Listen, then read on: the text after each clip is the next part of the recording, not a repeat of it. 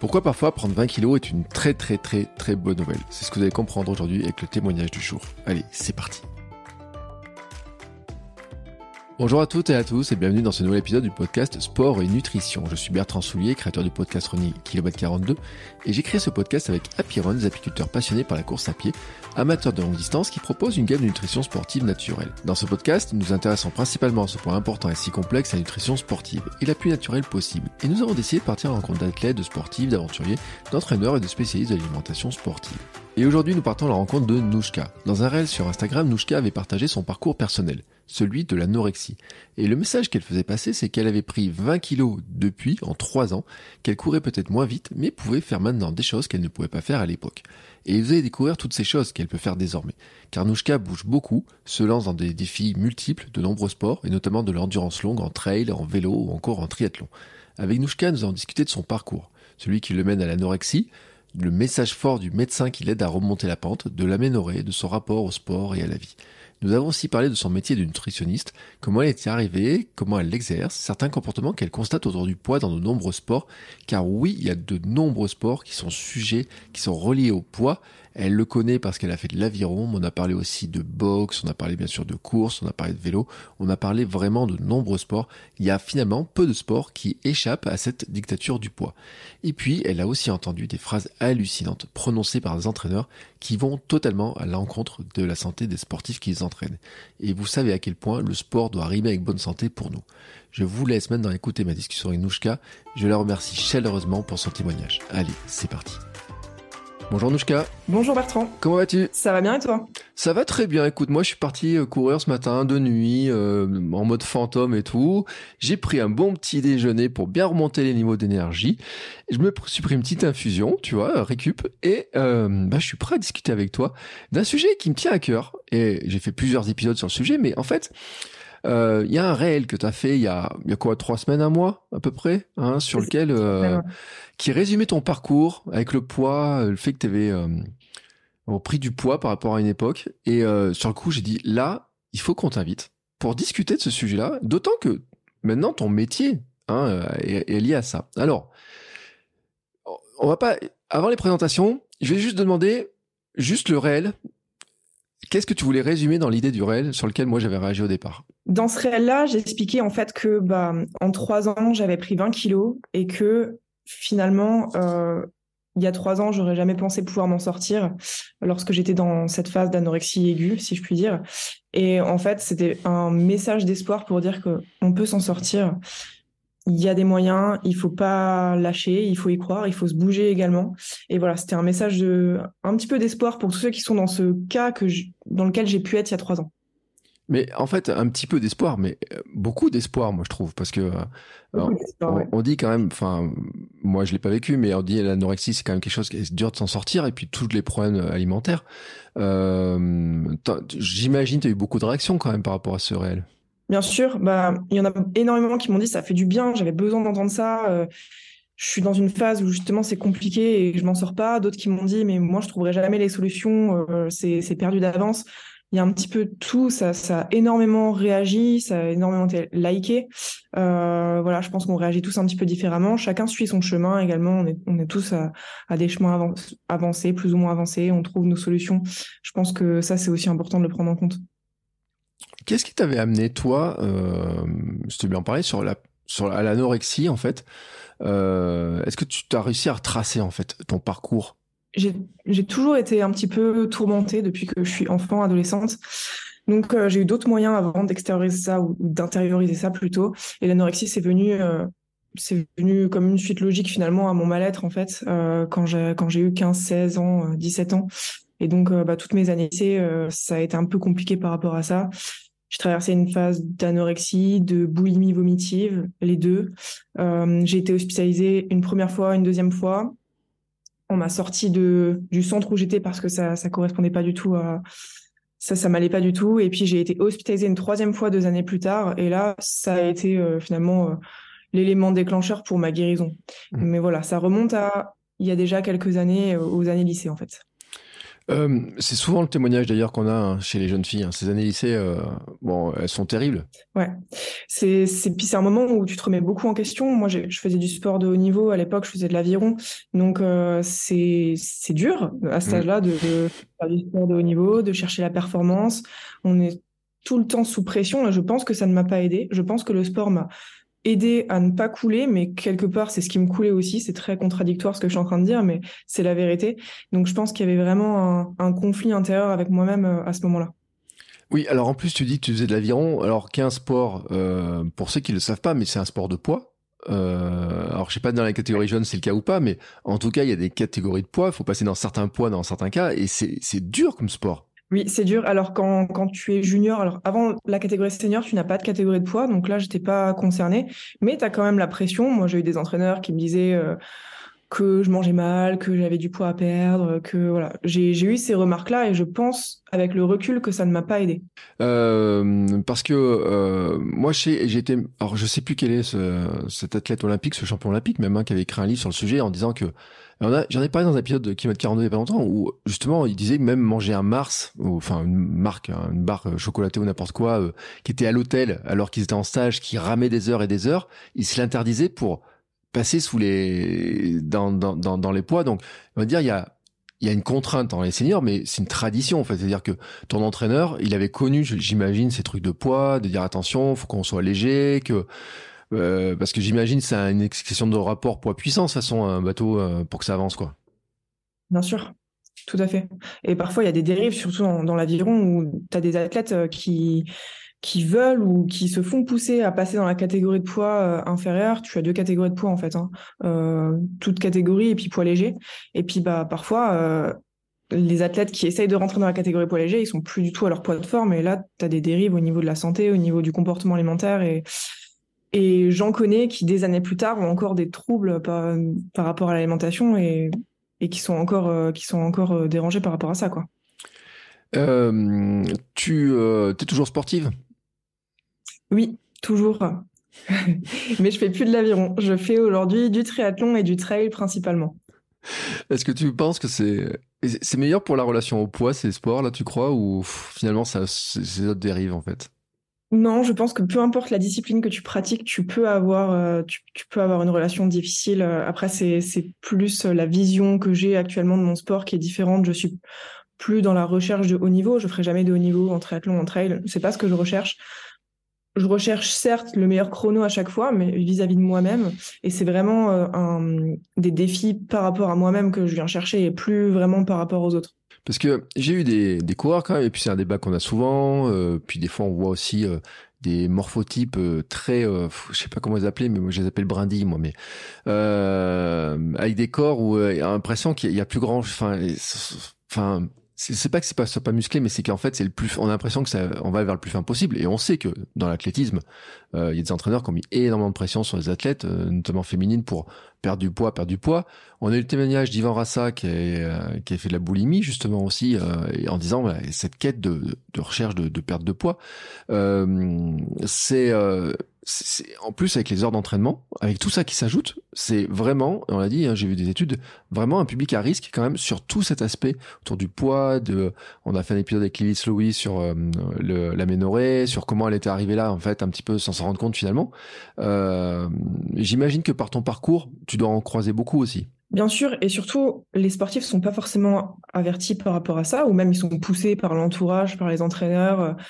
Voilà, moi j'ai déjà eu des témoignages d'entraîneurs euh, qui, qui venaient voir les athlètes dans les, dans les vestiaires et qui leur balançaient un poids de 10 kilos euh, sur les pieds en leur disant ça c'est ce que tu dois perdre pour être performante. Donc voilà, ça c'est vraiment des vrais témoignages que j'ai. Euh, ou des sportifs qui mangeaient plus du tout parce que dans leur club d'athlètes, leur athlète, leur, leur entraîneur leur disait tu seras jamais performante si tu perds pas du poids.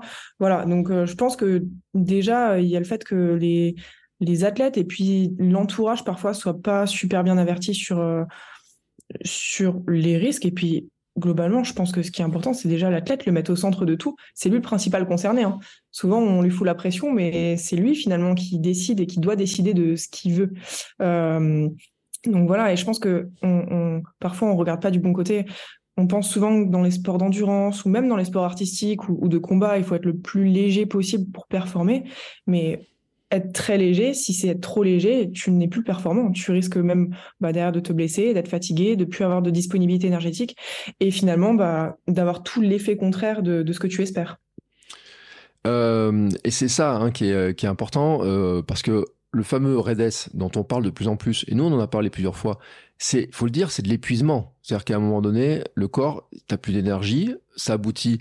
Alors chez les femmes à la euh, on a parlé de fracture de fatigue et euh, hier, bah, enfin l'épisode que j'ai diffusé, parce que bon, je le dis, on enregistre le jeudi là, mais j'ai diffusé l'épisode avec euh, Alexandre Béraud, qui a lui aussi connu cette fracture de fatigue. À un moment donné, il y a une, une réflexion, j'imagine, mais c'est trop tard. Enfin, c'est trop tard. On peut s'en remettre, mais euh, c'est quand même un point très avancé quand on en arrive là, quoi. Bien sûr. Et là, bah, faut déjà se poser des questions, savoir pourquoi j'en suis arrivé là. Souvent, c'est trop tard, bien sûr, mais tu peux te, tu peux réfléchir, te poser et dire bon, maintenant, dans quelle direction je vais? Il faut que j'accepte que je, je suis, il y a un temps mort là où je peux rien faire, mais quelle direction je décide de prendre? Est-ce que je continue à rester dans ce schéma, ce schéma d'action là, ou est-ce que je change un petit peu et j'essaye autre chose?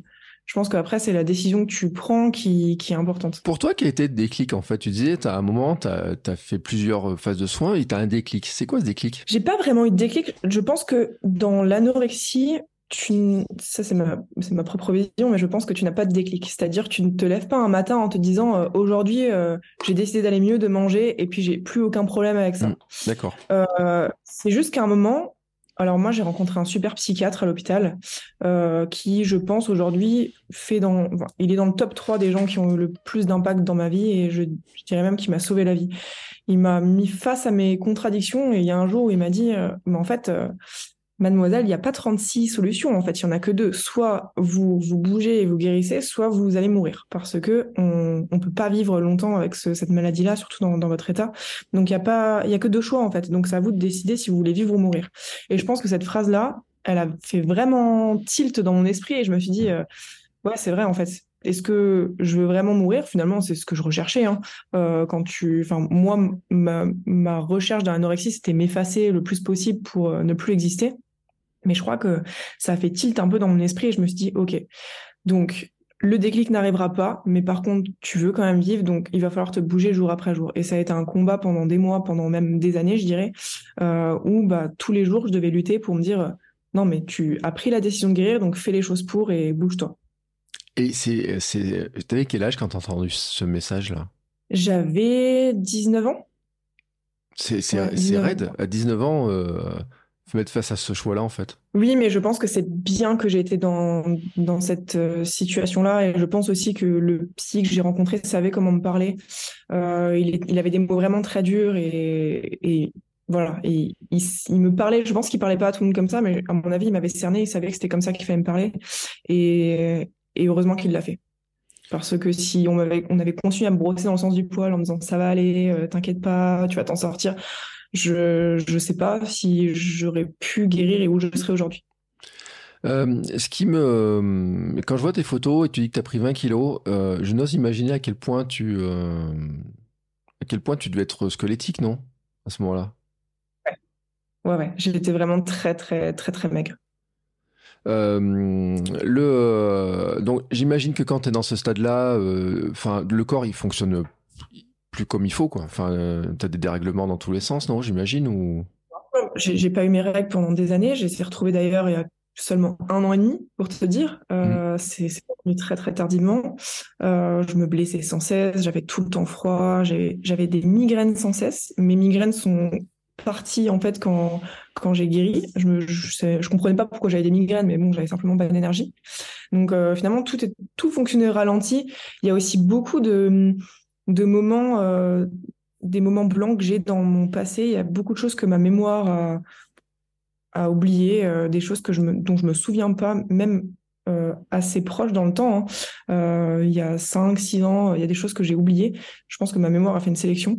Donc, il y a eu beaucoup, beaucoup de, conséquences, bien sûr. Mmh. Alexandre lui me disait qu'il sentait dépressif. En fait, c'est comme s'il avait plus goût à rien, il n'avait plus envie de euh, même faire des sorties, même voir des gens et tout. Enfin, c'est euh, vraiment comme si, enfin, tout s'arrêtait quoi dans, dans, dans, le fonctionnement. Oui, c'est ça. Et, moi, pour mon cas, je pense que mon anorexie, ça a été une, une conséquence de ma dépression euh, que j'avais depuis, je sais même pas depuis quand, je pense depuis toujours en fait. Euh, et d'autant plus que les troubles alimentaires t'enferment, euh, t'enferment seul. Tu refuses de sortir parce que sortir et voir du monde, c'est sortir de ta zone de confort. Et l'anorexie n'aime pas ça, sortir de sa zone de confort. Donc en fait, tu évites le plus possible de te confronter euh, aux autres, aux potentiels imprévus, aux choses qui pourraient euh, venir chambouler un petit peu ton, ton, ton confort, quoi. Même si ce n'est pas confortable finalement. Ouais, euh, mais on le dit souvent d'ailleurs hein, que sortir de sa zone de connu, même si elle est mauvaise pour nous, c'est plus compliqué que d'essayer quelque chose de nouveau. et donc là, ce médecin, il te bouge, il te, il te met face à ce truc-là, et pendant combien de temps t'as mis pour remonter en fait? Euh, vais dire faire remonter le poids, là-bas, mais, mais l'ensemble des choses en fait. Je suis restée à l'hôpital six mois euh, et en sortant, c'était pas gagné. Hein. Alors j'avais beaucoup plus d'envie et, envie de me bouger, mais mon poids, alors mon poids quand je suis sortie de l'hôpital, il était limite plus bas que quand je suis rentrée. Mmh. Euh, j'arrivais pas à reprendre du poids, j'avais j'avais toujours du mal à manger. Et puis même si tu remanges, hein, dans tous les cas, euh, quand tu manges moins que tes besoins, tu continues à perdre. Hein. C'est c'est mathématique. Donc mon poids, il y avait pas vraiment d'évolution, mais je commençais à essayer de, de sortir, de bouger, d'intégrer d'autres aliments. Il y avait toujours ces, ces pensées, ces épisodes de boulimie vomitive, mais ça allait de mieux en mieux. Je pense que ça a pris véritablement deux ans pour euh, après l'hôpital pour euh, pour pouvoir me dire ok aujourd'hui je me sens mieux quoi. Et je pense que euh, j'arrive à j'arrive à vivre normalement. c'était il y a combien de temps ça? Parce que finalement, je t'ai même pas demandé ton âge. Pour moi, t'es toute jeunette, mais c'était il y a combien de temps tout ça? J'ai 24 ans. Donc c'était il y a, il y, a, il y a 4 ans, 4-5 ans à peu près. Ouais, donc t'es vraiment toute jeunette comparé à moi. Euh, je peux, le, je peux, le dire. Mais euh, c'est euh, donc tu dis ça a mis. Alors attends, tu me dis t'as mis t'as récupéré ta il y a un an, il y a un an et demi à peu près. Donc finalement ça a mis vraiment du temps quoi, hein, pour revenir. Hein. Ouais, et même avec un poids stable, hein. euh, ça c'est pas revenu tout de suite. Euh, hier, le, dans l'épisode que j'ai diffusé, Alexandre il me disait qu'à 25 ans, il avait le, la densitométrie osseuse d'une d'une femme ménopausée de 50 ans. Euh, J'imagine que toi aussi, c'est des choses qui ont été contrôlées, parce qu'on avait parlé avec Lilith Louis aussi, euh, bah, en disant que la fracture de fatigue, de toute façon, le corps est tellement affaibli et que les os deviennent de plus en plus, euh, comment dire, faibles. Euh, J'imagine que toi aussi, c'était quelque chose qui, qui doit être surveillé. Eh bien, dans mon cas, ça n'a pas été surveillé. Et figure-toi que ce n'est pas souvent surveillé, même chez des athlètes à haut niveau, parce qu'on estime qu'il n'y euh, a pas besoin de faire ça avant 50 ans. Et ah. je te jure que ça arrive souvent, euh, moi, des athlètes qui sont euh, anorexiques, en aménorrhée, et je leur dis, bah, ce serait bien de, de, voir ça avec le médecin. Et elles reviennent en me disant, ouais, mais on m'a dit non parce que je j'étais pas, j'étais pas ménopausée, j'étais, j'étais trop jeune, donc non, on veut pas me le faire. Donc en fait, c'est pas quelque chose qui est qui est fait systématiquement. Et même la discussion, mais c'est hors micro, mais moi je disais, même je me demande pourquoi dans certains sports, si un jour on finira par arriver à demander aux athlètes, en tout cas à certains niveaux, si qui qui présentent des, alors je dis pas si on peut présenter des chiffres, c'est pas si facile que ça, mais quand même, euh, y, a, je pense que les organisateurs, les organismes, au niveau des faire attention à la santé des sportifs. Parce que euh, Denis Richet me disait que le sport de haut niveau était le meilleur moyen pour rendre malade quelqu'un qui était en bonne santé au départ. Euh, tu parles, on a parlé d'endurance, on parle de triathlon. Euh, euh, L'autre jour, j'ai vu une conférence d'une ancienne triathlète euh, qui disait qu'elle s'entraînait euh, à l'époque 340 jours par an sur 365. Euh, voilà. Euh, Alex disait qu'il s'entraînait jusqu'à 30 heures par semaine pour finir 21e de l'UTMB. là, c'est sûr que il y a un moment donné sur le corps, sur si, si, le balance énergétique, si, si tout l'ensemble de la récupération n'est pas au point, euh, c'est catastrophique, quoi. Bien sûr, mais ça, je pense qu'on s'en rend quand même de plus en plus compte. à mon sens, hein, je, m'en rends compte. Déjà, l'alimentation, on se rend compte que c'est important. Euh, dans les sports d'endurance, il y a encore 30-40 ans, euh, on ne pensait pas que l'alimentation pouvait avoir un, rôle important à jouer. Et alors, le poids des athlètes, alors là, c'était encore moins évolué quoi qu'aujourd'hui. je pense qu'aujourd'hui, quand même, on est de plus en plus alerte par rapport à ça, de plus en plus, comment dire, il y a les réseaux sociaux aussi qui aident à, véhiculer pas mal de messages, pas mal d'informations. Donc, euh, je pense que ça va quand même dans le bon sens. Euh, maintenant, je suis d'accord sur le fait que le sport de haut niveau, c'est un monde qui est très très dur. C'est pas facile. Euh, de l'extérieur, on peut souvent entendre que c'est facile d'être sportif de haut niveau parce que tu travailles pas et tu t'entraînes toute la journée et tu fais ton sport, mais c'est pas facile du tout. Et parfois, bah, ça peut conduire, pardon, à des dépressions et à ce genre de, à ce genre de dérive. Oui, surtout que les sportifs de haut niveau ont un truc à gérer qui s'appelle euh, leur mode de vie, leur train de vie, euh, payer euh, bah, de quoi manger, de quoi rouler, de quoi courir, euh, les staffs et tout. On a une fameuse image du sport de haut niveau avec les sportifs millionnaires qui courent sur un terrain autour d'un ballon, mais en oubliant que, par exemple, dans le trail, on parlait, euh, les pros, ils gagnent pas tant que ça, tant que ça, à part quelques-uns. Euh, dans le triathlon, il y a bien sûr le circuit pro, qui est peut-être plus évolué sur certains aspects d'ailleurs hein, sur le triathlon, et depuis plus longtemps, mais euh, il y a plein de sportifs, et j'en ai parlé dans l'épisode avec Marie-Caroline Saveliev, on en parlait aussi en disant, bah, il y a des athlètes même qui sont à très haut niveau, qui ont finalement à peine de quoi vivre et d'équilibrer tout ça. Donc, euh, on se rend pas compte aussi de la pression de, financière, de la pression de vie qu'il peut y avoir autour de ça, et que euh, certains d'ailleurs, ça les détourne de, euh, de leur entraînement pur, de vraiment de leur entraînement. Donc, il y a tout un tas de conditions là-dedans. toi, t'es donc ton métier, t'es désormais. Alors attends, le titre exact, c'est quoi? Diététicienne du sport. Diététicienne du sport. Alors, j'ai une question quand même, c'est est-ce que tu es venue à la diététique parce que t'avais euh, t'as vécu cette cette euh, cette mauvaise passe ou est-ce que euh, ça enfin pourquoi en fait? C'est ma curiosité en fait hein. ouais alors je me suis inscrit au BTS diététique alors que j'étais à l'hôpital mmh. euh, avant le avant que je sois hospitalisée alors j'ai fait un an de fac quand je suis sortie de, de du, du lycée enfin un an même pas un an en fait avant que je sois hospitalisée mais j'ai fait euh, à peu près une année de fac de biologie. Et après, je me suis engagée à l'armée parce que, en fait, c'était mon rêve depuis toujours euh, d'être militaire. Depuis que je suis toute petite, je disais que je voulais être militaire. Et par contre, ça, ça a nettement participé à ce que je rechute parce que j'étais pas du tout euh, guérie à ce moment-là. Donc ça, ça a été un enfer pour moi. J'ai j'ai été hospitalisée en fait alors que j'étais encore sous contrat à l'armée. Ça a été dur pour casser le contrat. C'est des procédures qui sont très difficiles en fait. Tu es sous contrat pendant cinq ans donc euh, je suis passée devant des psychiatres, des médecins militaires. Euh. donc euh, c'était une procédure qui était assez difficile et au niveau au niveau psychologique c'était difficile aussi. Je supportais ça, mais je me suis inscrite du coup aux études de diététique alors que j'étais encore à l'hôpital. Je me suis interrogée en fait, qu'est-ce que je veux faire de ma vie? J'ai arrêté la fac, j'ai arrêté l'armée j'arriverai jamais à rien dans ma vie, j'ai arrêté le sport. Euh, en fait, qu'est-ce que je fais, qu'est-ce que je suis euh, Et c'est là aussi que tu te dis que l'anorexie, ça te donne une identité parce que tu équipes euh, sans elle, finalement. Mm. Ça te donne une, une, identité que tu n'as pas ou que tu ne te trouves pas. Et je me suis interrogée longuement. Et en fait, je crois que c'est venu un peu comme une évidence. Je me suis dit, ouais, en fait, je vais faire ça. C'est peut-être ça que je dois faire. En fait, c'est peut-être vers ça que la vie me pousse. Et, sur le coup, je voulais pas forcément trop me spécialiser en, nutrition sportive, ou du moins c'était pas encore euh, c'était pas encore l'objectif. Et puis c'est pendant mes études que j'ai je me suis tournée vers ça, ou que j'ai pris vraiment plaisir à, m'intéresser à ça. Euh, donc voilà, c'est je pense que dans la diététique il y a plusieurs métiers. Euh, quelqu'un qui va s'occuper des sportifs aura pas du tout le même métier que quelqu'un qui mmh. va s'occuper des enfants, par exemple mais c'est pendant, c'est quand j'étais à l'hôpital en fait que c'est venu. Et euh, attends, tu dis que t'as as fait l'armée, donc euh, t'avais. Euh, alors tu dis c'est ton rêve d'enfant et tout, mais c'est euh, bon, chacun ses rêves d'enfant. Hein. Euh, moi, j'ai tout fait pour pas l'éviter en fait. Je, je t'avoue, j'étais dans les dernières promos de service militaire. J'ai tout fait pour l'éviter. Euh, mais j'imagine en plus que bon, l'armée, il y a de l'entraînement. Euh, T'as dû faire tes classes. Euh, il y a du, euh, c'est de l'entraînement physique. On vous fait courir.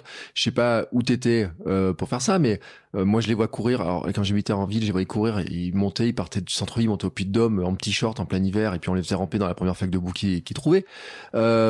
c'est c'est exigeant c'est exigeant euh, cette période-là. Ouais, c'est exigeant. Et puis en plus, j'étais dans une promo j'étais la seule fille, donc c'était pas facile. Alors j'étais déjà, je me suis engagée dans un régiment où tu avais pas beaucoup de filles. Euh, j'étais la seule fille de ma promotion. Donc c'était c'était déjà euh, spécial en fait. Après moi ça me dérangeait pas, j'aimais bien, mais ouais par contre on ramassait hein, niveau sport, euh, surtout pendant les classes et puis même après. Euh, c'était c'était difficile et puis surtout j'étais pas guérie de mon anorexie donc c'était en fait je, gérais les deux en même temps. on faisait on faisait 5 heures de sport tous les jours, peut-être même plus. Et, et, moi, à côté, je mangeais pas beaucoup, ou alors, bah, en secret, je me faisais vomir, quoi. Donc, c'était difficile. Avec du recul, je me rends compte que quand même, c'était lourd. Ouais, surtout que peut-être qu'il n'y a pas de suivi nutritionnel, diététique si poussé que ça dans les... là où tu étais en tout cas, non? Non, non, non, pas du tout. Et puis même maintenant, je me rends compte que lorsque j'ai passé la visite médicale, ils ont même pas tilté qu'il y avait un problème, alors qu'il y avait un sérieux problème chez moi. Euh, J'étais encore dans une phase de dépression euh, très très importante. Mon poids n'était pas très haut, euh, et pour autant personne n'a trop rien remarqué. Donc ça aussi, je pense que c'est un petit point, un petit point à soulever. Ouais, moi après, moi pour l'histoire, j'ai une, ex qui a fait euh, Kidan en donc a fait ses classes là-bas, qui, qui, voulait rentrer dans la communication à l'armée, et euh, qui a fini avec des genoux en vrac et tout, mais il y en a eu beaucoup beaucoup de casse en fait aussi quand même pendant les périodes de classe. Donc je, je vois quel point physiquement c'est exigeant, hein, quel point c'est. Euh... Et le jour de la remise, euh, alors je sais plus comment c'était, le jour de la cérémonie, j'étais quand même surpris parce qu'il y avait quand même quelques-uns qui étaient en fauteuil roulant, d'autres qui avaient des béquilles. c'est quand même un drôle de gage de dire euh, Enfin, c'est en plus, enfin, je parle de Saint-Cyr quand on parle de Quad Kidan quand même. Euh, tu te dis, c'est, quand même un drôle de, de résultat final. Euh, ça passe ou ça casse, mais il y a quand même de la casse, quoi. C'est spécial. Hein. Moi, j'avais des mecs avec moi dans mes classes. Euh, ils avaient des entorses ou des ou même des, des, des, des fractures ou quoi. Et en fait, mm. pour continuer à s'entraîner, ils se gavaient au tramadol, quoi. Mm. du coup, les gars étaient shootés toute la journée, mais ils pouvaient courir. Voilà. C'est un monde. C'est un monde. Alors qu'on retrouve d'ailleurs, et c'est peut-être un parallèle avec le sport, le sport de haut niveau, parce que d'ailleurs, je me rends compte, j'ai eu pas mal d'invités qui ont fait, euh, qui ont été dans l'armée, qui après, qui ont un mental vraiment particulier et tout. Et dans le sport de haut niveau aussi, on retrouve euh, ces trucs aux anti-inflammatoires. Là, j'ai vu un article sur un, un joueur euh, argentin qui joue son anti-inflammatoire. Euh, quand on sait les résultats à long terme, et c'est un gamin, quand on sait les résultats à long terme de jouer comme ça, euh, anti-inflammatoire, parce que je rappelle que par exemple, Bruno Rodriguez, qui était un ancien joueur de Liga, s'est fait couper le pied tellement il avait de douleurs à cause de ça. Euh, on voit que le sport de haut niveau, à quel point ça peut amener, mais c'est vrai que les parallèles, je pense, c'est vrai, et euh, on les retrouve souvent un petit, un petit peu là-dedans. Mais bon, on va quitter l'armée, on va revenir quand même sur le, la partie euh, nutrition. Euh, pendant tes études, est-ce que le sujet était abordé? Du poids, de c'est le, le, sujet du poids, de l'aménorrhée, l'anorexie, c'est des sujets qui sont beaucoup abordés ou pas en fait dans tes études? Non, non, non, très clairement, non. Et tous les diététiciens pourront te dire que ce n'est pas assez abordé. Euh, je ne crois même pas s'il y a un cours sur ça, mais bon, on le survole. L'aspect psychologique n'est pas du tout abordé. Euh, en gros, on t'apprend euh, à faire perdre du poids à des gens en faisant des rations alimentaires et puis à prendre en charge des pathologies, à t'apprendre par cœur quelle quelle quantité de, de, de, protéines et de micronutriments tu as dans un aliment en particulier, mais on ne t'apprend pas assez ça, à mon sens. C'est clair et net. Euh, c'est pour ça que euh, c'est important de, se former après derrière euh, si tu veux prendre en charge ce genre de, public parce que la formation est très mince en fait dans le BTS et de toute façon le BTS zététique. Alors il y a beaucoup de choses très très bien. Je vais pas cracher dessus, mais tu as beaucoup de choses qui sont quand même pas utiles en fait à l'heure actuelle pour notre pour notre exercice professionnel en fait. Mmh. Et d'autant, alors moi, tu vois, ça me surprend parce que je me dis quand même, quand on dit un BT zététique, tu prends en charge les personnes qui sont malades, notamment parce que tu as le droit de le faire. Euh, c'est là la différence avec euh, les certains métiers. On dit tu peux être coach nutrition, mais t'as pas le droit d'aller sur certains publics et parler de ça. Euh, quand même, là-dedans, quand tu as fait un BTS zététique, vous avez quand même euh, la prise en charge de personnes qui sont malades. Euh, alors, on parle beaucoup d'obésité, c'est vrai, et peut-être qu'on en oublie aussi ben, toutes ces, ces questions d'anorexie, de boulimie, de poids, de difficulté de prendre du poids aussi pour certaines personnes, euh, qui sont aussi euh, des dramatiques pour euh, pour les personnes qui n'arrivent pas à prendre du poids, quoi. Ouais, non là-dessus là-dessus la formation est assez maigre, je trouve.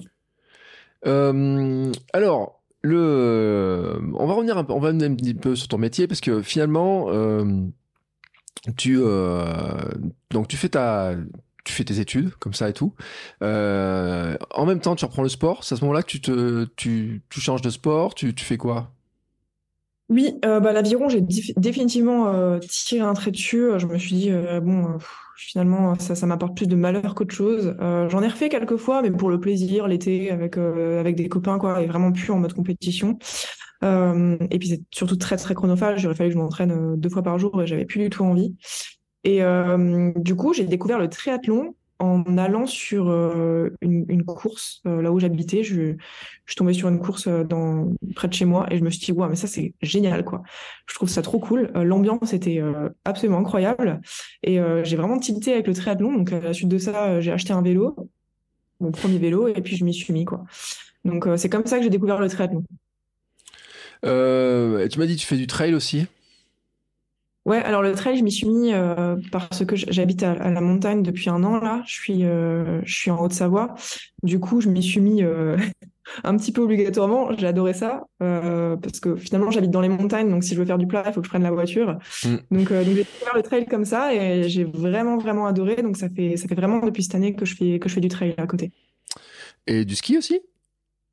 Ouais, du ski aussi. Là, ça va reprendre d'ailleurs. non, parce que je me dis, euh, tant qu'être là en Haute-Savoie, je dois y avoir du ski, parce qu'il y a quand même une période, il doit y avoir de la neige chez toi, là, non? Là, là, il y a de la neige, ouais, les, les pistes vont, vont, ouvrir ce week-end. Ah. Globalement, en fait, j'aime bien tous les sports. Je fais du triathlon, du trail, du ski. Là, je me suis mis au parapente, du coup, cette année. Euh, j'ai acheté ma voile et tout, donc euh, j'aime j'aime tout. Je, je suis pas je suis pas forte dans tout, mais j'aime tout. Je fais même du tennis. Je suis nulle, mais j'aime bien. j'aime bien les sports de combat. J'aime bien tout. Mais je m'épanouis quand même plus dans les sports d'endurance. Et tout ça, il faut le dire, c'est euh, aussi parce que ben, finalement, tu as, as, réussi à... Tu as repris du poids, tu disais 20 kilos euh, de plus. Donc, tu as, retrouvé, as trouvé un équilibre. Retrouvé, tu l'avais pas en fait. Tu as trouvé un nouvel équilibre en fait qui te permet de faire tout ça en fait. Bien sûr, j'aurais jamais été capable de faire ça. Euh, là, je fais des courses longue distance, voire d'ultra endurance. J'ai fait une Gravelman l'année dernière, donc 350 euh, bornes à vélo. Je fais des triathlons longue distance. Euh, voilà, moi je m'épanouis plus sur les longues distances et ça c'est des c'est des c'est des courses qui nécessitent quand même d'avoir euh, bah, des bonnes réserves énergétiques et puis et puis assez d'énergie quoi simplement. ça j'aurais certes je le, courais peut-être plus vite à l'époque sur 10 km. Mmh. pour autant j'aurais pas couru longtemps plus vite parce qu'il y a un moment où ça je, je, me serais blessée. Enfin je me suis blessée d'ailleurs mais j'aurais jamais pu faire ce genre euh, d'effort sur des aussi longtemps d'efforts en fait.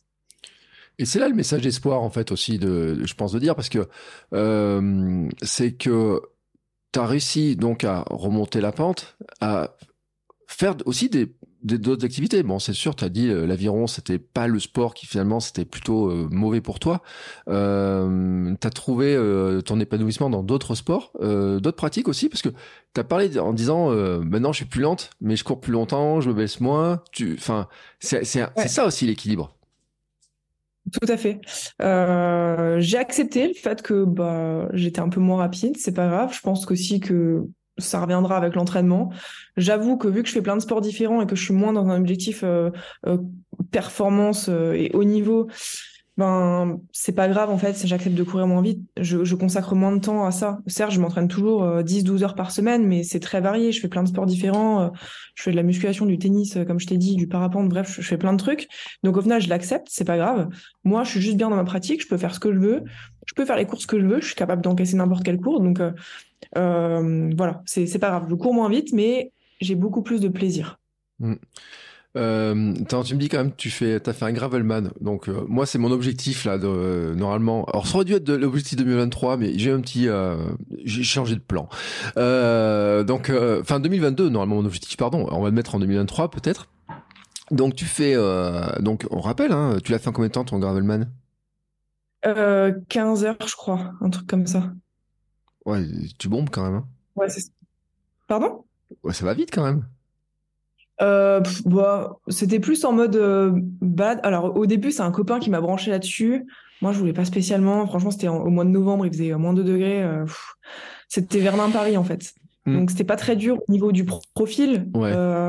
sur 350 bandes, t'as 3000 mètres de dénivelé. Mais c'était, il faisait froid, et on a eu le brouillard tout le temps, c'était dur. Puis au final, euh, sur ce genre de d'épreuve, tu, tu finis à 20. Hein. Tu sais, tu rencontres des gens, tu prends des gens au passage. Euh, c'était plus une aventure humaine au final. Donc, euh, s'il n'y avait pas trop de... Enfin, moi, je me suis jamais mis le chrono avec, le, la pression pardon, avec le chrono. C'était vraiment juste le finir et puis passer un bon moment. Quoi. Bon, pour le bon moment, je sais pas si c'était un bon moment vu, les, vu les conditions, mais c'était c'est quand même une chouette expérience que je retire. Ouais, euh, c'était Paris-Verdun, c'est ça? Ouais, c'est un peu comme la Saint-Élion, quoi. C'est genre de course, tu te dis, euh, c'est euh, une question. Ouais, puis moins de degrés, la météo détestable, les bonnes conditions glissantes sur la route, un vrai plaisir, quoi. C'est ça. C'est tout à fait ça. Mais après, bon, on, on a reçu Steven Hillary, j'ai reçu aussi dans, dans mes deux podcasts, et c'est vrai que c'est euh, c'est aussi ça son goût de l'aventure, c'est aussi ça pour ça qui qui va, il fait les traces aussi pour qu'elle soit aventurière. Quelqu'un m'a dit, m'a dit, bah sur le Gravel que j'ai fait, je me suis demandé si c'était pas une course de VTT par moment. Euh... après le profil route. Ouais, parce qu'il aime bien mettre des petits passages tricky comme ça. Ouais. et quand on regarde où il passe avec son vélo, avec ses vélos, et quand on regarde ce qu'il fait en, en, vélo, on comprend aussi qu'il aime bien ce, ce, côté aventure et que c'est vrai que même s'il y a une trace route, il y a une trace euh, gravel hein, sur les dans ce qu'il propose. Euh, il y a le, il faut y aller aussi pour ça, quoi. C'est aussi pour, ce truc-là. Euh, ouais. Tu disais aussi, euh, tu fais donc euh, du triathlon. c'est quoi ton parce que tu dis bon, t'es moins vide, mais avec l'entraînement, tu vas reprendre, etc. Tu fais quoi comme distance en triathlon? Des L, des longues mmh. distances. J'ai pas encore fait d'iron, je me presse pas. Euh, je pense que j'ai bien le temps pour ça. Je suis assez jeune. J'ai fait un marathon euh, quand j'avais 20 ans en sortant justement de l'hôpital et finalement euh, c'était c'était un chouette moment de vie, mais je pense que j'étais un peu jeune et quand tu vois la moyenne d'âge de toute façon sur les sur les marathons, les triathlons longue distance, c'est assez c'est pas 24 ans quoi. Ouais, tu peux dire tu peux dire que c'est vieux. je peux dire qu'il y avait beaucoup d'anciens. Bah tu sais, et attends. Mais c'est vrai, c'est souvent, euh, je pense, des, des, des, athlètes qui sont assez expérimentés et du coup qui, qui ont moins, enfin qui, qui préfèrent se, se, mettre sur des courses comme ça. Moi, je fais principalement des L. Euh, voilà, je pense qu'à un moment donné, je ferai un, je ferai un full, mais pas tout de suite, euh, pas tout de suite et pas n'importe lequel. Si j'en fais un, je veux en faire un qui, qui est cool, quoi, qui est assez dur. Qui est assez dur. Ouais, bon, toi, tu es parti pour un jour faire l'Ambraman. Ou le Norseman ou le Norseman, carrément. Peut-être. Peut-être. Bon, J'aime bien euh, la, difficulté. En fait, euh, dans ce... pourquoi j'aime bien le long Parce que c'est c'est des épreuves où tu vas vraiment chercher dans toi-même. Moi, je vais chercher des, des réponses euh, aux plus grandes questions de ma vie. Quoi. Ça, je le, je le dis parfois, mais c'est vrai. Mm. C'est dans ces moments-là que j'apprends à me connaître, en fait, et que je réapprends à me connaître même. Euh, ouais, c'est euh, c'est vrai que tu as le temps de réfléchir parce que alors Northman, j'ai pas j'ai pas du tout l'idée des temps euh, qu'il y a, mais euh, c'est vrai que c'est quand même une sacrée épreuve. D'ailleurs, euh, pour y aller, c'est pas si facile que ça. J'imagine qu'il y a des qualifications. Tu as dû regarder déjà tout ce truc-là. C'est tirage au sort en fait, Northman. Mm. Donc et puis après, bah faut financer le voyage parce qu'il n'y a pas que le dossard quoi. Bon, écoute, je te le souhaite, hein, en tout cas, que ça, que ça le fasse. Non, mais après, pour la blague sur le marathon, euh, bon, il y a quand même beaucoup de gens qui décident de courir un marathon à 42 ans. J'en fais partie. Euh, donc ça, ça vieillit quand même beaucoup les pelotons. Et avant, on disait que euh, le marathon, c'est fait pour les plus anciens, effectivement, parce que quand tu perdais de la vitesse, t'allais sur des courses plus lentes. Bon, maintenant, franchement, quand on regarde les, les, les, les bons devant, on se rend compte quand même qu'il y a des marathoniens qui sont jeunes. Mais c'est vrai que Historiquement, avant, on disait que les marathons, c'est plutôt des anciens. Euh, mais alors, tu as fait ton marathon finalement juste en sortant de cette période d'anorexie? Euh, avec le recul, euh, c'était facile de t'entraîner à cette époque-là ou euh, par rapport à maintenant? Non, c'était difficile. En fait, je crois que c'était six mois après que je sois sortie de l'hôpital. Il y a une copine qui m'a dit Tiens, j'ai gagné, j'ai gagné deux dossards pour le marathon de Paris. Mmh. On était un groupe de quatre copines en fait, et les trois y allaient déjà. Et il y en a une qui m'a dit Moi, j'ai gagné deux dossards, j'aimerais que tu le fasses avec nous. Et je crois que c'était en décembre. Et du coup, le marathon, c'était en avril. Et je lui ai dit, mais en fait, je ne cours absolument pas 5 km là, donc non. Il m'a dit, mais si, ce serait un bon moyen pour te sortir euh, de ça. Ce sera un bon défi. Ça t'obligera à manger et tout. En fait, je me suis dit, bon, bah vas-y, je prends ton dossard. De toute façon, au pire, si je le sens pas, j'y vais pas. Et, euh, et, je pense que ça a été un, justement un bon, un bon défi pour, euh, pour m'entraîner et puis m'obliger justement à, à faire en sorte d'avoir l'énergie pour m'entraîner. Donc, je pense que c'était un chouette cadeau de sa part. Alors, t'as fait quoi C'est à ce moment-là, si tu te dis bon, euh, il faut parce que finalement, tu pour reprendre, euh, j'ai envie de reprendre la vie, ben, tout simplement. Euh, C'était quoi euh, sur l'alimentation Il y a bien sûr un gros effort, j'imagine. Euh, en plus, en t'entraînant, je sais pas combien d'entraînements tu fais par semaine, mais c'est à dire que t'es es obligé de. C'est plutôt des aliments que t'as favorisés ou c'est plutôt un rapport global à l'alimentation C'est comment ça fonctionne en fait? À ce moment-là, qu'est-ce que je me suis dit? C'est ça? euh, bah, je me suis simplement dit qu'il fallait que je mange assez au niveau mm. énergétique, que j'ai assez de prise alimentaire, euh, que j'essaye de pas me faire vomir. J'étais encore dans cette phase-là, donc c'était parfois difficile. Je l'ai pas, pas tout le temps réussi. Euh, au niveau de l'entraînement, je, je, faisais trois séances par semaine en fait. Hein. Généralement, j'avais un footing, une séance spécifique et puis une sortie longue. Je m'entraînais pas plus. Euh, donc c'était pas des grosses charges d'entraînement par rapport à ce que j'ai maintenant, mais c'était suffisant pour finir le marathon. Donc voilà en fait ce que j'ai essayé de mettre en place, simplement simplement me dire si tu veux le finir, il faut que il faut que tu manges assez quoi. C'était vraiment ma hantise de pas le finir. Je j'aurais vécu ça vraiment comme un nouvel échec dans ma vie et je pense que ça, ça aurait été difficile. Mmh. Euh, et tu dis, il faut que je mange assez. Euh, tu as des, euh, je sais pas des, enfin, je, dis pas des astuces, des trucs, mais des des, des plats que tu préfères, tu sais, sur euh, des trucs qui t'ont plus attiré ou des choses comme ça? Euh, non, pas vraiment. Alors moi, je suis très bouche sucrée, donc même euh, quand j'étais malade, j'aimais beaucoup le sucre. Mmh. donc ça, j'avais pas du tout de problème avec ça. Enfin, pas du tout de problème. J'aimais beaucoup ça, quoi. Après, globalement, moi, je me forçais à manger un petit peu plus de féculents, quoi féculents, protéines. Je savais que c'était que c'était important. Euh, prendre un dessert à chaque fois euh, pour augmenter l'apport énergétique, prendre un prendre un goûter aussi. Je me disais bon bah tu fais tu fais une collation l'après-midi. Euh, voilà, c'est tout des petites choses que j'essaie de mettre bout à bout. Maintenant, j'imagine, tu as des dans les gens que tu suis, parce que tu, tu le caches pas ce parcours en fait, puisque j'ai dit, tu en as fait un réel, etc. Tu as des gens qui qui viennent te voir parce qu'ils sont dans des situations comme celle que tu as vécue toi ou, qui sentent qu'ils ont les mêmes soucis? Oui, il y en a qui viennent et qui décident de me, faire confiance parce que je suis passée par ça. Je pense pas que c'est forcément euh, une bonne raison. À mm. mon avis, il n'y a pas besoin d'être passé par là pour, bien, pour prendre bien en charge les gens. Moi, je pense pas que je, les prends mieux en charge parce que euh, je suis passée par là. Euh, je pense que tu peux être un très bon diététicien spécialisé dans les, dans les troubles du comportement alimentaire et n'en avoir jamais souffert.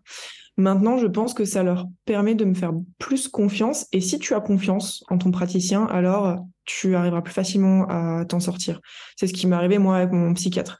J'ai rencontré 15 psys avant lui, le feeling ne s'est jamais ne s'est jamais fait et donc euh, j'ai pas réussi à mettre des choses en place parce que je voyais pas l'intérêt. Je pense que quand tu as le bon interlocuteur devant toi et ça et ça ça vaut pour euh, tous les domaines. Hein. Mm. Par exemple, si tu as un coach avec lequel tu t'entends bien, bah, dans, tes, dans ton entraînement, tu te sentiras beaucoup mieux. Donc ça, je pense que c'est un critère important à prendre en compte. Euh, par contre, tu peux, enfin, c'est difficile quand même quand tu me disais là, tu as des entraîneurs qui mettent 10 kilos devant un athlète en disant, faut que tu perdes ce poids-là, etc. et tout euh, elles sont coincées quand même. Enfin, ils, sont, ils sont coincés ces athlètes là qui, se retrouvent avec ces messages-là parce que d'un côté, euh, tu peux pas leur dire, tu peux pas leur dire oui, il va falloir que tu perdes absolument ce poids-là. Enfin, il y a un moment, c'est leur santé aussi. Bien sûr. Mais ça, elles, se rendent pas forcément compte sur le coup. Tu sais, tu écoutes souvent de coach parce que le coach a, la voix de la raison. Hein. Donc, euh, donc c'est difficile. Même moi, hein, parfois, enfin, je pense que même moi, je, mes, mes athlètes m'écoutent parce que, euh, parce que je, je, je, suis leur diète et qu'ils pensent que euh, je sais mieux qu'eux. Mais euh, je dis toujours, moi je suis pas, moi je suis pas dans votre corps ni dans votre tête quoi. Donc mm. c'est toujours vous qui devez savoir ce que vous voulez et c'est important ça. Je pense que dans dans mon métier comme lorsque tu es coach sportif, tu dois toujours négocier et adapter en fonction de de ton athlète et avec lui parce parce que c'est lui qui vit la chose en fait. Ouais, mais après il y a des, euh, bah, enfin c'est tout le paradoxe en fait de la difficulté des choses. C'est-à-dire que d'un côté euh, on va te dire euh, bah ouais mais par rapport, il faudrait peut-être, faut faire attention à ton poids parce qu'il y en a un qui va te dire il faut que tu maigrisses pour prendre de la performance, mais l'autre toi tu vas dire oui mais attention tu peux risquer des, des problèmes de santé qui sont potentiels. L'athlète au milieu de tout ça il est un peu, enfin beaucoup même tiraillé d'ailleurs. Ouais, je sais. Moi, j'essaye de leur expliquer vraiment. Bah, j'essaie de, de, leur aider à trouver le, justement le, le, milieu, le, la ligne entre le poids santé, le poids performance. Et en fait, tu vois, c'est, c'est, tu peux facilement passer d'un côté à l'autre et puis mmh. du coup avoir des problèmes d'un côté comme de l'autre. Donc c'est ça qui est difficile à trouver. Et je pense que c'est bien aussi que bah, nous, les diététiciens, on bosse avec euh, avec les coachs de côté et que l'équipe soit finalement pluridisciplinaire pour pouvoir bien prendre en charge les athlètes. Euh, c'est plus de l'éducation que moi je fais. Je vais jamais dire à quelqu'un il faut que tu fasses ça. si un athlète me dit moi je suis moi je suis en aménorrhée, j'ai pas envie de prendre du poids, tu m'en feras pas prendre, euh, je suis très bien comme ça, machin. Ok, moi je t'alerte. Donc, euh, je te dis ce qu'il en est, je te dis ce qu'il faudrait que tu fasses, mais tu es maître de tes choix et je ne peux rien faire pour ça. Je suis là pour t'aider, je t'accompagnerai, j'essaierai de faire en sorte que on aille dans la meilleure direction ensemble, peu importe le chemin que tu, peu importe la, façon dont tu veux y aller, mais euh, mais c'est toi qui es maître de tes choix. Et ça, c'est important de de le savoir quand même d'un côté comme de l'autre. Je pense que notre rôle, c'est plus un rôle euh, d'éducation quelque part, plutôt qu'un rôle où on va dire bah tu fais ça, ça, ça quoi. Ouais, et c'est, euh, je pense, c'est une situation qui est compliquée parce que moi, je l'ai vu, je l'ai observé avec euh, des, des, athlètes que j'ai vus au club, etc., qui, qui étaient dans cette situation-là où d'un côté il y a les résultats, de l'autre côté euh, tu te dis bah pour gagner encore un peu, il y a cette histoire d'allègement.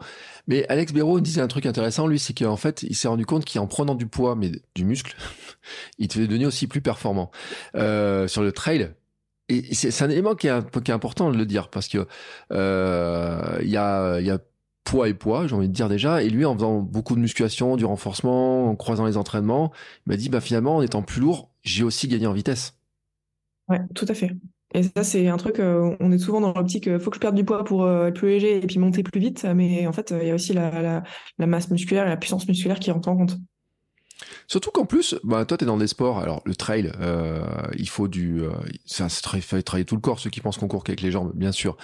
Euh, mais euh, pour les descentes, euh, faut encaisser. Pour faut monter, faut se reporter euh, sur les distances. En plus, tu as le poids du sac, tu as le poids de l'eau, des choses comme ça. En natation, bien entendu, il faut des bras quand même. et un corps, il faut du gainage, etc. Donc, le muscle, il est super important.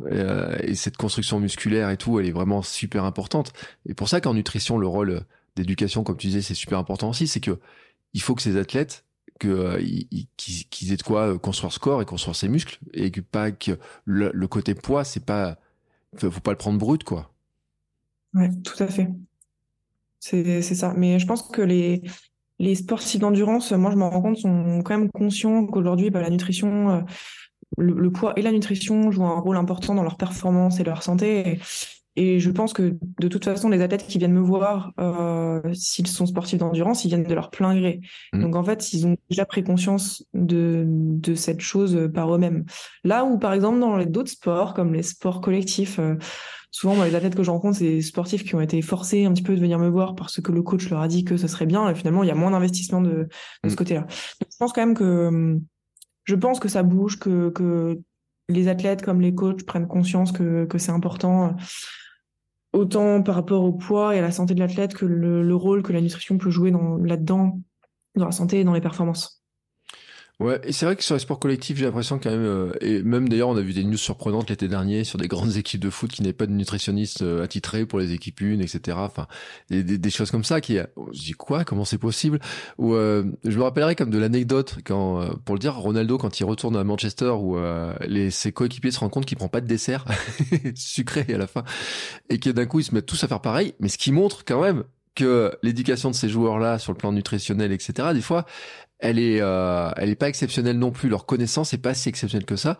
Et euh, on parle du foot, mais il y a des athlètes individuels aussi où j'en ai croisé d'autres et tout. On avait parlé avec Félix Bourg qui commençait à découvrir ça, euh, mais qui n'en avait pas eu besoin dans ses premières années aussi, parce que il y a peut-être des moments où finalement t'en as pas tant besoin que ça et que c'est peut-être une, peut-être pas la priorité au départ, quoi.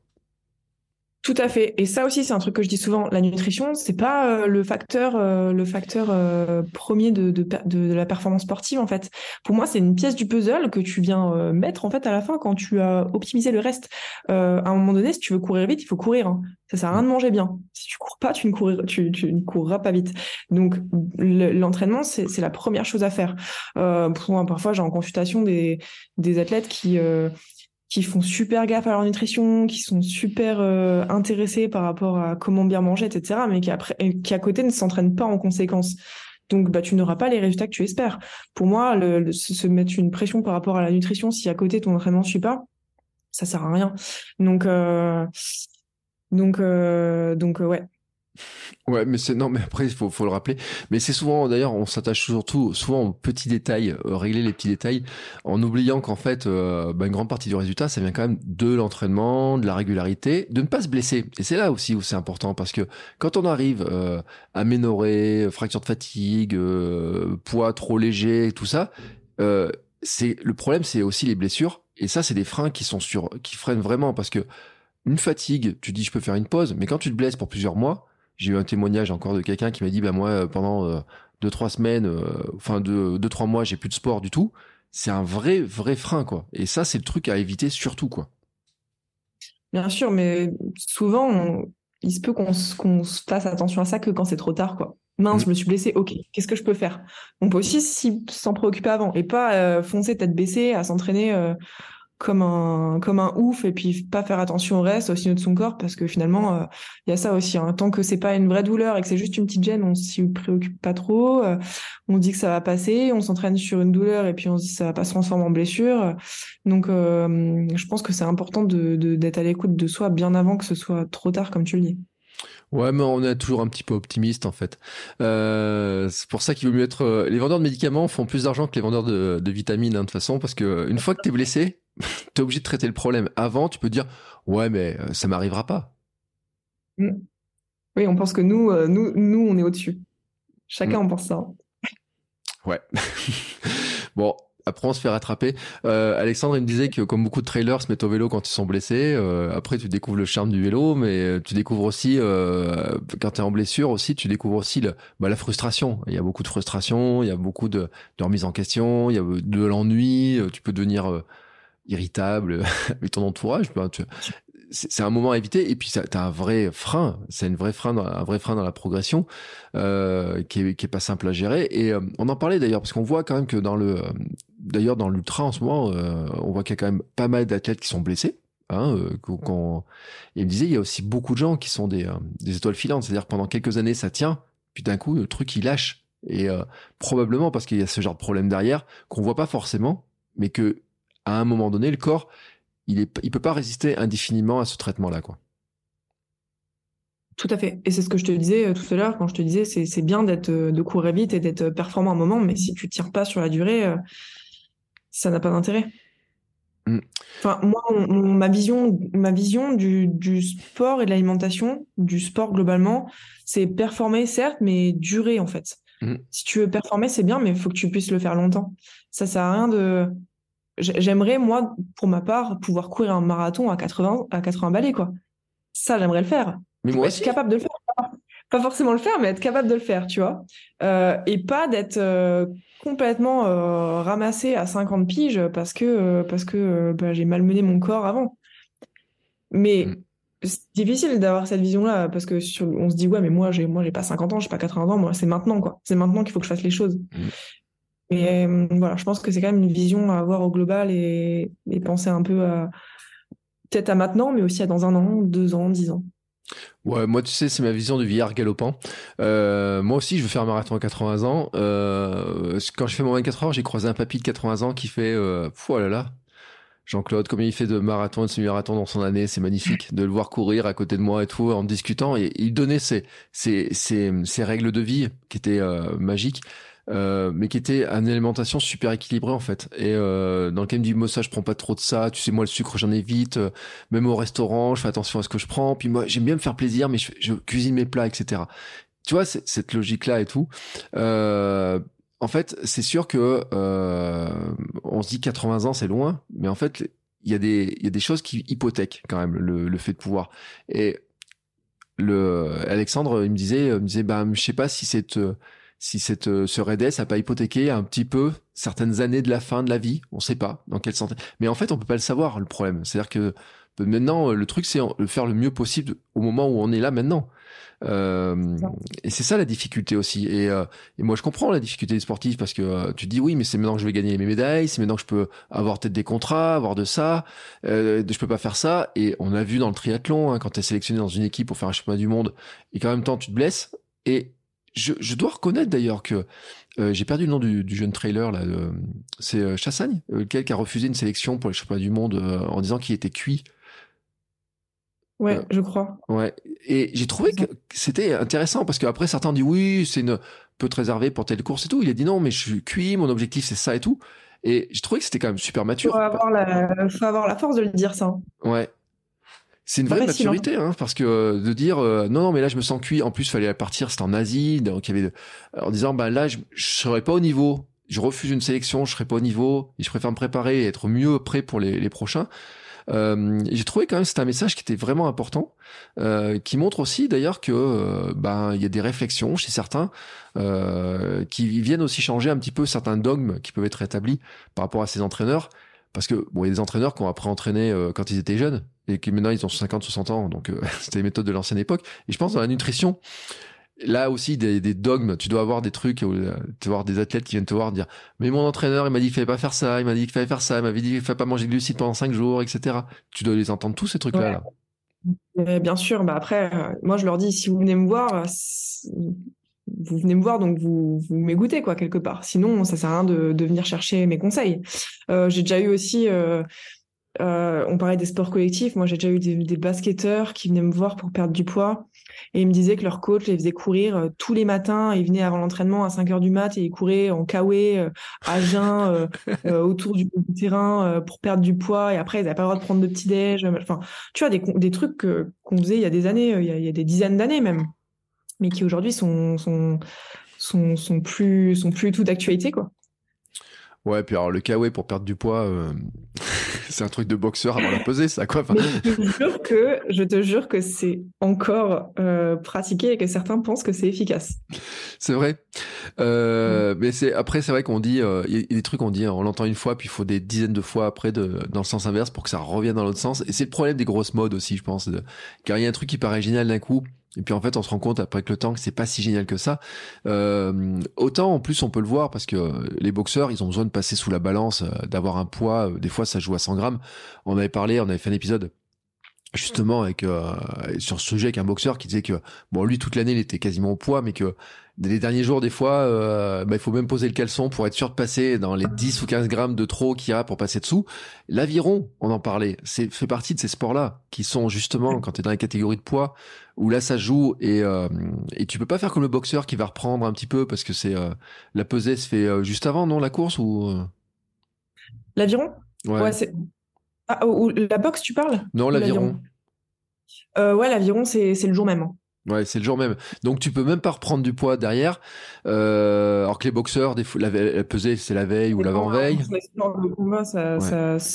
en fait, c'est de 2 heures à 24 heures avant, quoi. Donc c'est très mm. variable, hein, parce que entre 2 heures et 24 heures, tu peux te réhydrater ou tu peux ne pas te réhydrater. Mm. Donc euh, les lutteurs aussi sont des champions du monde de la diète, hein, de, la, de ces allers-retours et tout. C'est ce qui est impressionnant d'ailleurs pour pour changer de catégorie.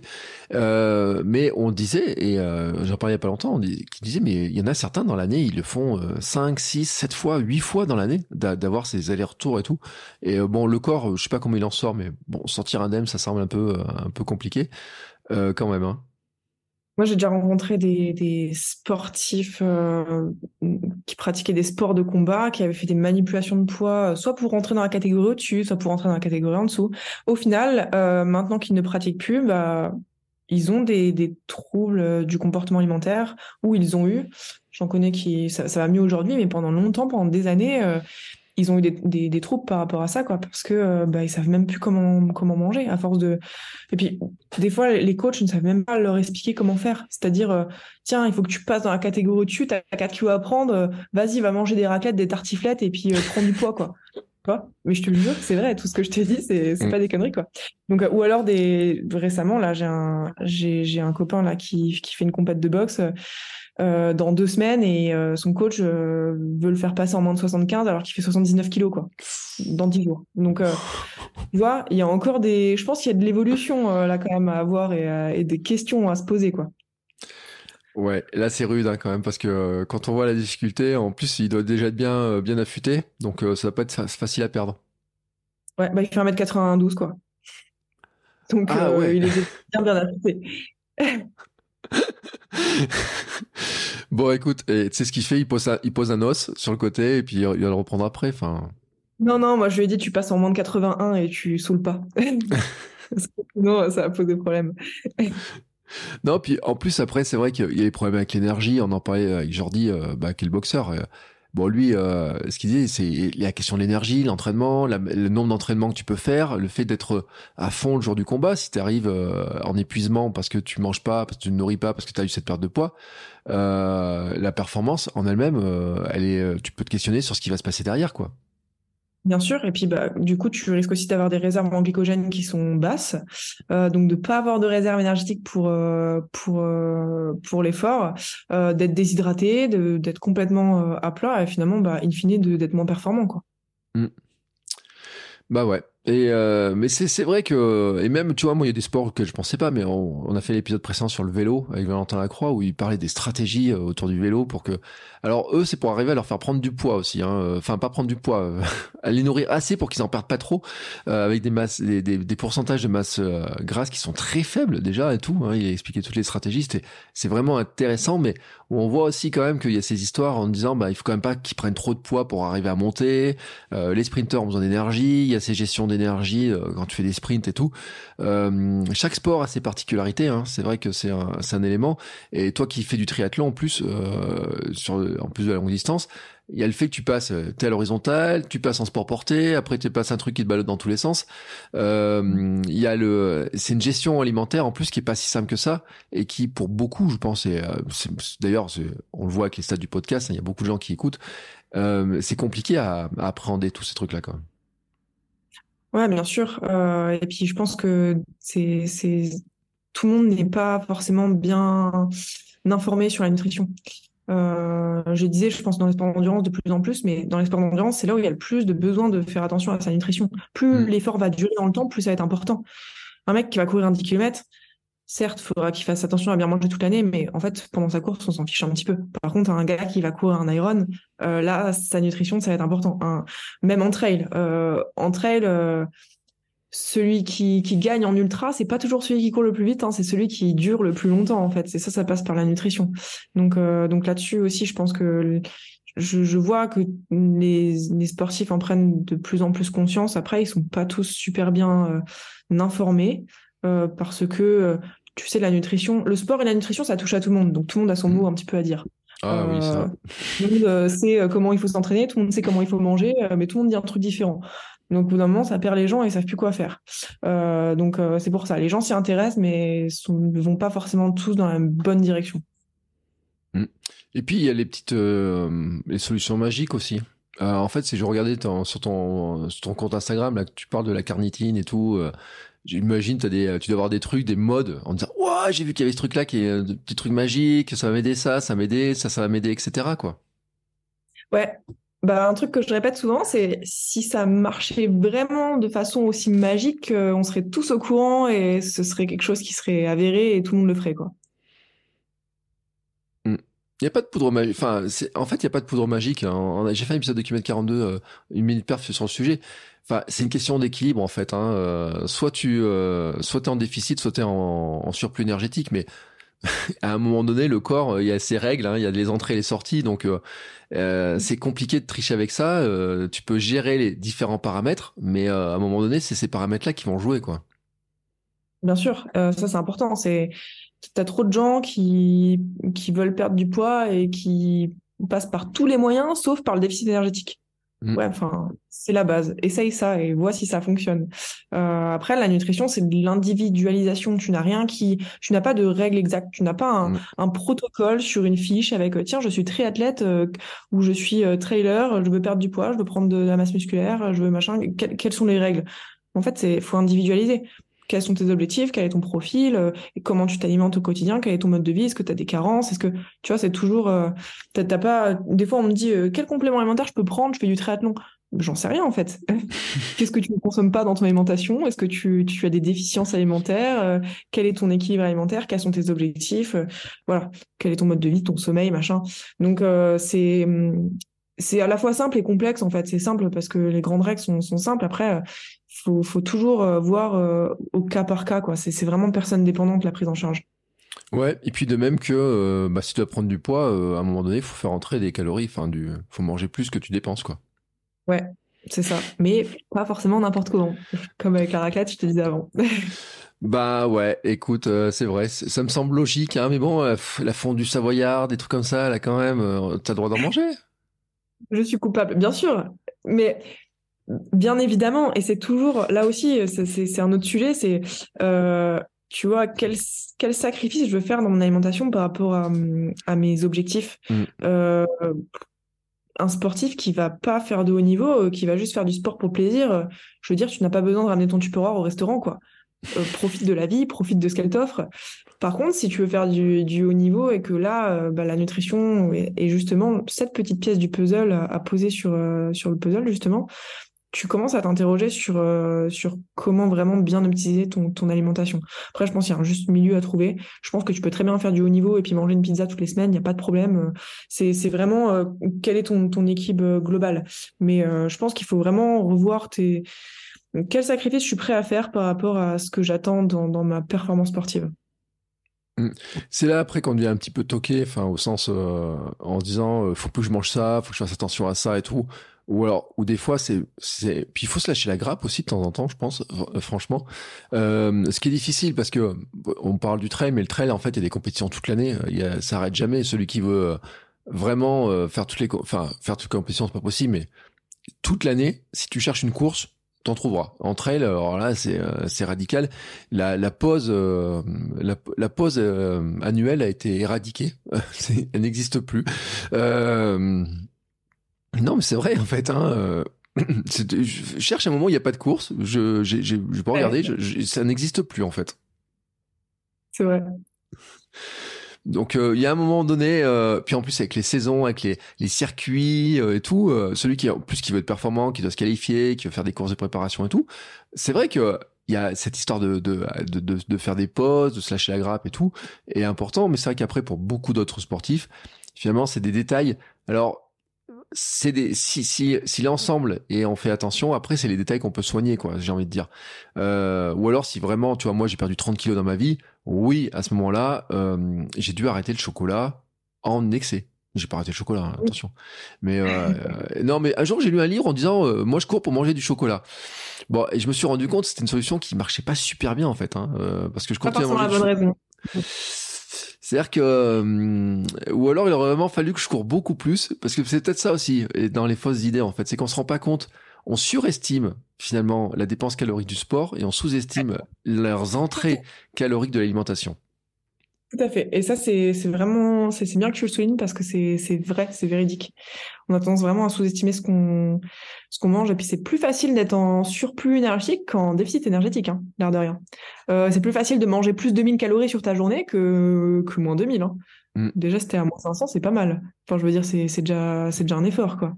Donc, euh, ouais, on a tendance à, à surestimer la dépense et à sous-estimer les apports. Ouais. Et euh, comme quoi, euh, tu vois, tu dis c'est facile d'être en surplus calorique. Euh, pour revenir sur le sujet de l'anorexie, c'est facile euh, pour plein de gens, mais quand tu es dans la situation d'anorexie, en fait, justement, c'est pas si simple que ça, quoi. C'est ça hein, le, la difficulté de l'anorexie. C'est facile mathématiquement. Voilà. Je mets un petit, un petit astérix, mais oui, oui, tout à fait. Eh ben écoute, euh, en tout cas, on n'a pas parlé de ton compte Instagram parce que moi je trouve que tu donnes plein de conseils euh, pour. Oh, je parlais de la carnitine, mais tu as fait plusieurs sujets sur le sur l'histoire, la créatine, les compotes, les boissons, etc. Euh, tu mets un côté euh, scientifique en fait. Tu dis de la science de l'humour et du sport. C'est un bon résumé ça. Ouais, j'essaye vraiment d'apporter. Euh...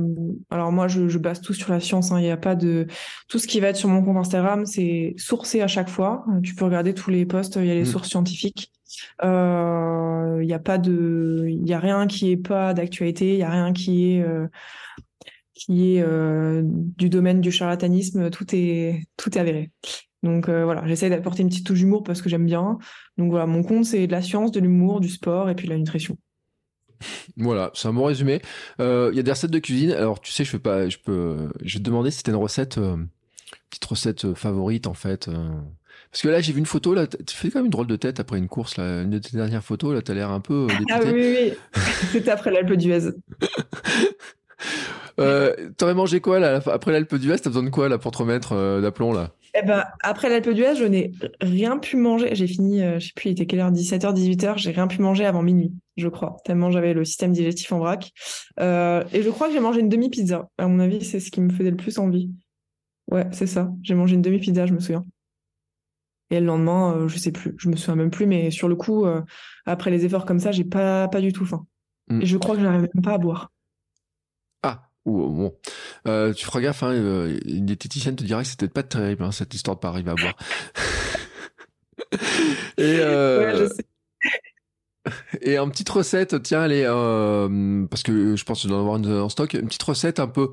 Parce qu'on arrive vers les fêtes, hein, on va diffuser cet épisode euh, mi-décembre, vers les fêtes et tout. On dit, bon, euh, quand même, j'ai envie de me faire un peu plaisir, euh, parce qu'on parle du supérieur au restaurant, mais le pire, ça serait d'amener son supérieur au repas de Noël, quoi. Euh, on, peut trouver un, équilibre plus sympa dans les recettes de cuisine, enfin, surtout pour les fêtes. Ouais, tout à fait. Tu parles des recettes qui sont sur mon compte. Quelle est ma recette euh, favorite Est-ce que tu en aurais une favorite ouais, dans ton compte, là, un truc qu'on pourrait aller mettre un petit lien vers il y en a deux. Euh, c'est mon gâteau au yaourt que je fais tout le temps euh, pour euh, pour mes courses et un deuxième qui est vraiment bien. Il faudrait descendre un peu dans mon feed, mais je vais le remettre, je vais le remonter mmh. là dans les dans les semaines à venir. C'est mon phare breton. phare breton sans beurre ni pruneau. Je précise, c'est pas un vrai phare breton. C'est un flan si on veut, mais c'est celui-là, il a vraiment bien marché sur mon compte et il est vraiment très très bon. La Bretagne vient de se retourner quand même, hein de se dire Je me suis fait insulter un petit peu par les Bretons dans, mon truc, mais j'ai précisé que ce n'est pas un vrai phare breton. Euh, c'est un phare breton pour le sportif, tu vois.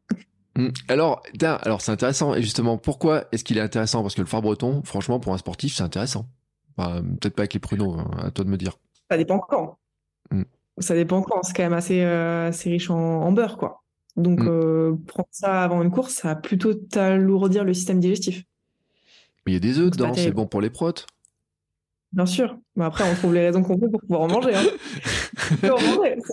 question de, de, fréquence, de quand tu le manges et puis de, de combien de fois tu, enfin, quelle quantité t'en manges, quoi. voilà. Mais je crois qu'en fait, c'est ça doit être tous les genres de débats diététiques que tu peux avoir et tout. Euh, dire, euh, toujours trouver la bonne raison pour manger la petite gourmandise ou euh, l'autre jour, je regardais les, les, les calories d'une papillote. J'ai dit, ouais, c'est que 57 calories. Puis après, j'ai regardé ma course. J'ai dit, ouais, quand même, ça fait quelques minutes de course, cette histoire-là. Euh, surtout si j'en mange 10. Non, mais c'est vrai. Et honnêtement, tu manges 10 papillotes d'un coup, tu anéantis ta séance de course plus rapidement que tu ne l'as faite. C'est pour ça qu'il faut voir ton équipe comme quelque chose de global. C'est jamais à l'instant T ou, même au, jour J, quoi. C'est euh, vraiment euh, un équipe sur le long terme, au mois, à l'année. Tu as des périodes dans l'année où tu es plus lourde, où tu es plus léger. C'est pas tant une prise ou une perte de poids, c'est plus des variations de poids. Ton, ton poids, il varie, bien évidemment, même d'un jour à l'autre.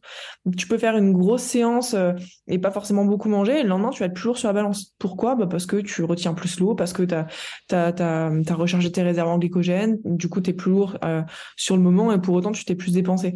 Donc, tu vois, c'est c'est plus euh, des, c'est des échanges constants dans ton organisme. C'est pour ça que je pense qu'il ne faut pas que les gens se, mettent, se prennent trop la, la tête, se mettent trop la pression avec, euh, avec euh, bah, les calories, le poids au jour J. C'est, c'est un équipe sur le long terme. Et quand tu comprends ça, bah, tu te prends beaucoup moins la tête parce que, comme moi, tu manges 10 Raffaello d'un coup. Quoi.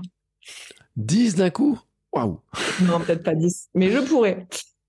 Ouais, mais tu sais, moi j'ai envie de dire, c'est un choix de message parce que il y a quelques années, c'est un truc que tu n'aurais jamais pu faire. Bien sûr. Ou alors je l'aurais fait et après il y aurait eu des conséquences, quoi. Alors qu'aujourd'hui, c'est vraiment, je le fais parce que ça me fait plaisir, tu vois. Et je suis pas du tout là à penser à putain, il faut que j'aille euh, courir 10 euh, km derrière pour dépenser ça. Non, c'est pas grave. Ça s'est passé comme ça et puis ça m'a fait plaisir, c'est principal. Bah écoute, je crois que c'est la, meilleure conclusion qu'on puisse avoir parce que c'est vrai qu'on partait de cette fameuse réelle où tu disais que euh, bah, ce que tu avais vécu avec l'anorexie, euh, les, étapes, et de d'avoir cette conclusion avec euh, tes activités sportives, avec tout ce que tu fais, avec les accompagnements, et puis avec ces Raffaello que tu peux manger sans arrière-pensée derrière. Mais c'est vrai, moi je le dis. Euh, déjà, je te félicite parce que euh, pour ton parcours. Et puis, et franchement, ton, ton compte Instagram, il est rempli de tellement d'informations. Il y a tellement de trucs euh, pour apprendre des choses. Par, tous ceux qui écoutent le podcast, ils vont être intéressés, bien sûr, par tout ce que tu, tu partages. Tu sais quoi? Tu vas juste nous donner les liens pour de, te suivre, pour si on veut échanger avec toi. Yes, bah, mon compte Instagram, c'est nouchka.diet, donc N-O-U-C-H-K.D-I-E-T. Et, euh, et, sur mon site internet, euh, mon site internet, c'est fourchettebasket.fr. Le lien, il est en bio dans ma description Instagram. Et là-dessus, il y a toutes mes formations, programmes et accompagnements. Mm. Voilà les deux principales plateformes sur lesquelles on peut me retrouver. Fourchette et basket, c'est un bon titre, ça. Euh... Bien joué. Eh bien, écoute, Nouchka, en tout cas, je te souhaite, euh, je te remercie beaucoup pour le temps passé avec nous, euh, de voir euh, partager ça, d'avoir partagé ce message aussi, euh, qui est important de, parce que c'est vrai que souvent on parle des, des, problèmes, mais de montrer ce qui se passe après et, et comment justement eh ben, il y a du, euh, il y a des belles choses qui se passent après. Je te remercie beaucoup pour ce message que tu as partagé avec nous. Je mets bien sûr tous les liens dans les notes de l'épisode, euh, vers ton compte, vers ton site pour qu'on retrouve ça. Euh, je trouverai la fameuse recette de phare breton qui n'est pas un phare breton mais qui est un flan pour les sportifs. Ah, attention hein, sur la bonne appellation. Ah, parce que bon, euh, on va se méfier de la mafia bretonne quand même dans cette histoire-là. Et puis écoute, euh, je te souhaite une belle continuation. Je t'ai pas demandé, tu as des objectifs sportifs, tu as des trucs sur 2023 qui te branchent là? Ouais, quelques trails. Bon, après, sur des formats 35-40 km. Et, euh, et puis, euh, je fais deux triathlons longue distance normalement. Je fais le traitement du Mont Blanc et le, et le Natureman à la fin de l'année. Voilà. Et entre-temps, il y aura sûrement d'autres trucs. Euh, un semi, un truc à vélo et peut-être un autre triathlon. Bon, bah ça fait un programme copieux quand même cette histoire-là. Euh, je te souhaite une belle réussite, euh, des, beaux, des beaux objectifs, des belles réussites, et puis bah écoute, des belles fêtes de fin d'année, hein, mes meilleurs vœux déjà pour l'année prochaine. et puis euh, bah on va le souhaiter à tout le monde parce que je sais pas quand est-ce que sera le prochain épisode par rapport au, fait, euh, mais en tout cas. Euh, profitez un peu de la table. Hein. C'est ce qu'on a dit, c'était un peu le message aussi. Hein. C'est de dire, euh, il y a des moments où il faut se lâcher la grappe. Et puis, bien sûr, on se retrouve euh, très bientôt pour un nouvel épisode. Je vous dis pas quel est l'invité. Euh, même si j'ai ma petite idée, mais ce sera ma surprise. Je garde ça en surprise et vous verrez ça très bientôt. Bah écoute, belle continuation Nouchka, merci beaucoup. Bonne journée à toi, à bientôt.